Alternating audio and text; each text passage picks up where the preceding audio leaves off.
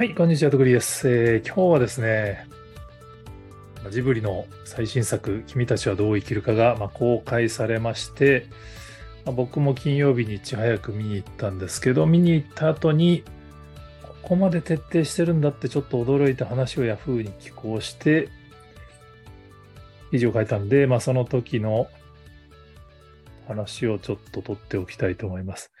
タイトルはね、宣伝しない映画、君たちはどう生きるかは映画業界の常識を覆すことができるかっていうタイトルにして、ちょっとね、あの、まあ僕の見る目がなかったって話なんですけど、これはね、100億いくかどうかちょっとわかんないなと思ってたんですけど、だからまあこれで100億いったらすごいよねっていうトーンの記事を書いたんですけど、もうね、あの、興行収入、週末の興行収入公開されまして、千と千尋を上回るペースの20億、21億だったかな。もういっちゃってるんで、まあ、100億はもう硬いでしょうっていう、スタートダッシュに成功した形になってますね。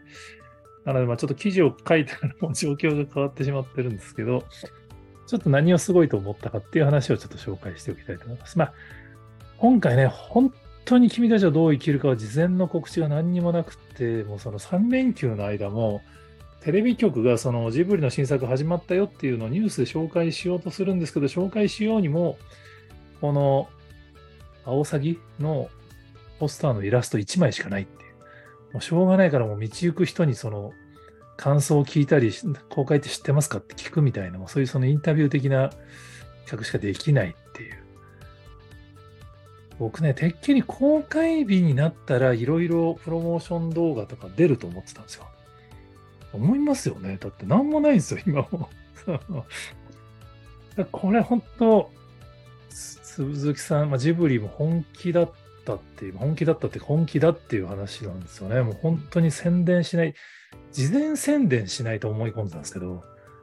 公開してからも宣伝しないってありえなくないですか、普通に考えたら。でもまあ見事に賭けに勝ちましたよね。まあそれこそもうテレビ、報道番組でもその宣伝しないやつで中身はみたいなのもやっぱやりまくってたんで、あれが、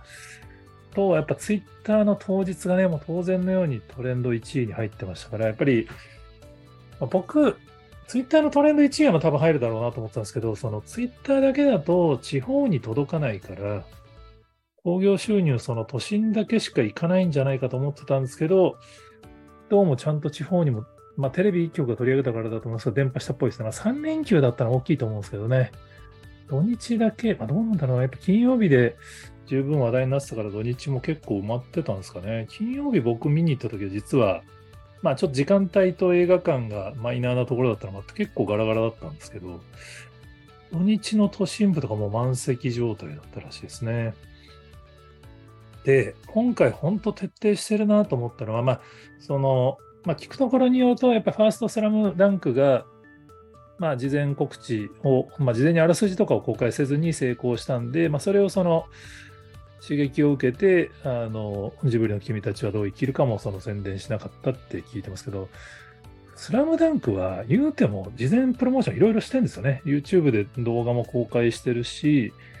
そのカウントダウンのツイッター企画みたいなのもやってるし、まあ、声優さんも発表してましたしね、あらすじを出してないっていうので、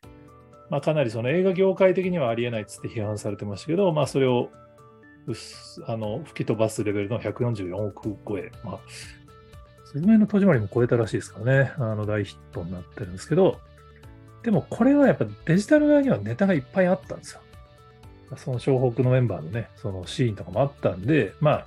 そういう意味でコアファンの盛り上がるための要素いっぱいあったんですけど、今回は本当にポスター1枚ですからね。公開日に唯一出たのがスタジオジブリのツイートで、この、アオサギのポスターではなくてアイコンっていう。で、なんでこれ出したのかなと思ったら、ツイッターのハッシュタグのトレンドの画像に使われて、なるほど、みたいな話なんですけど、すげえなと思ったのは、映画館でパンフレット売ってないんですよね。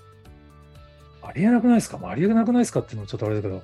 僕映画見たら帰りにパンフレット買うの習慣なんで、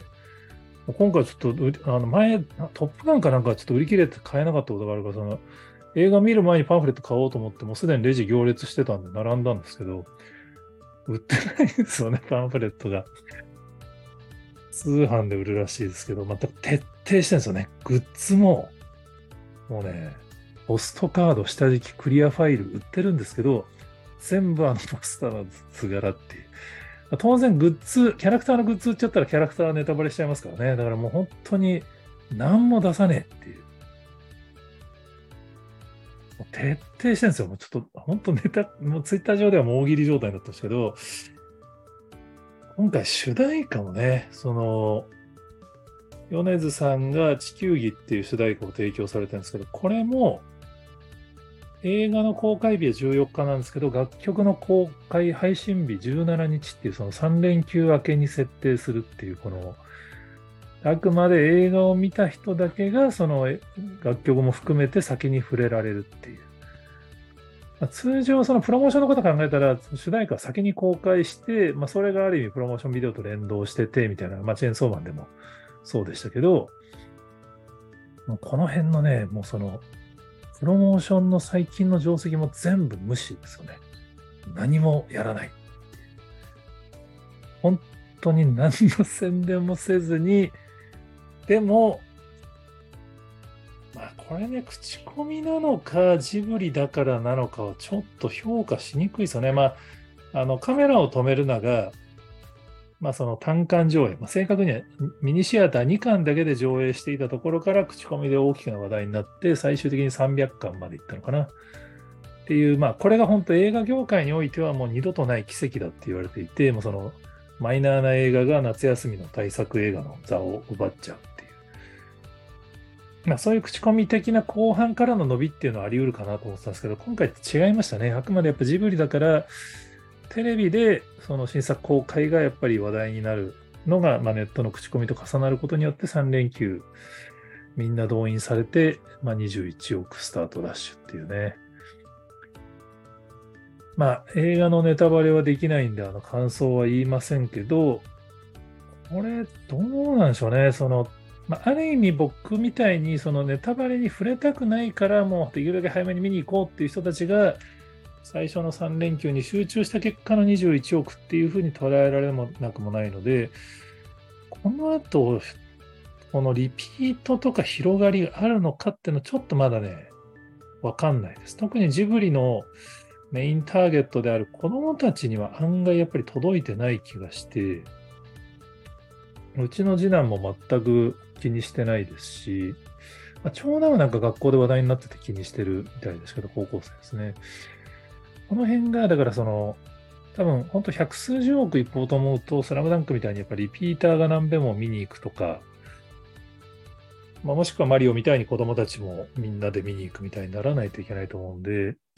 どうなんだろうな。まあ、スタートダッシュ20億だから100億ぐらいは当然行くと思いますけど、もうこれ、スタートダッシュ成功すると、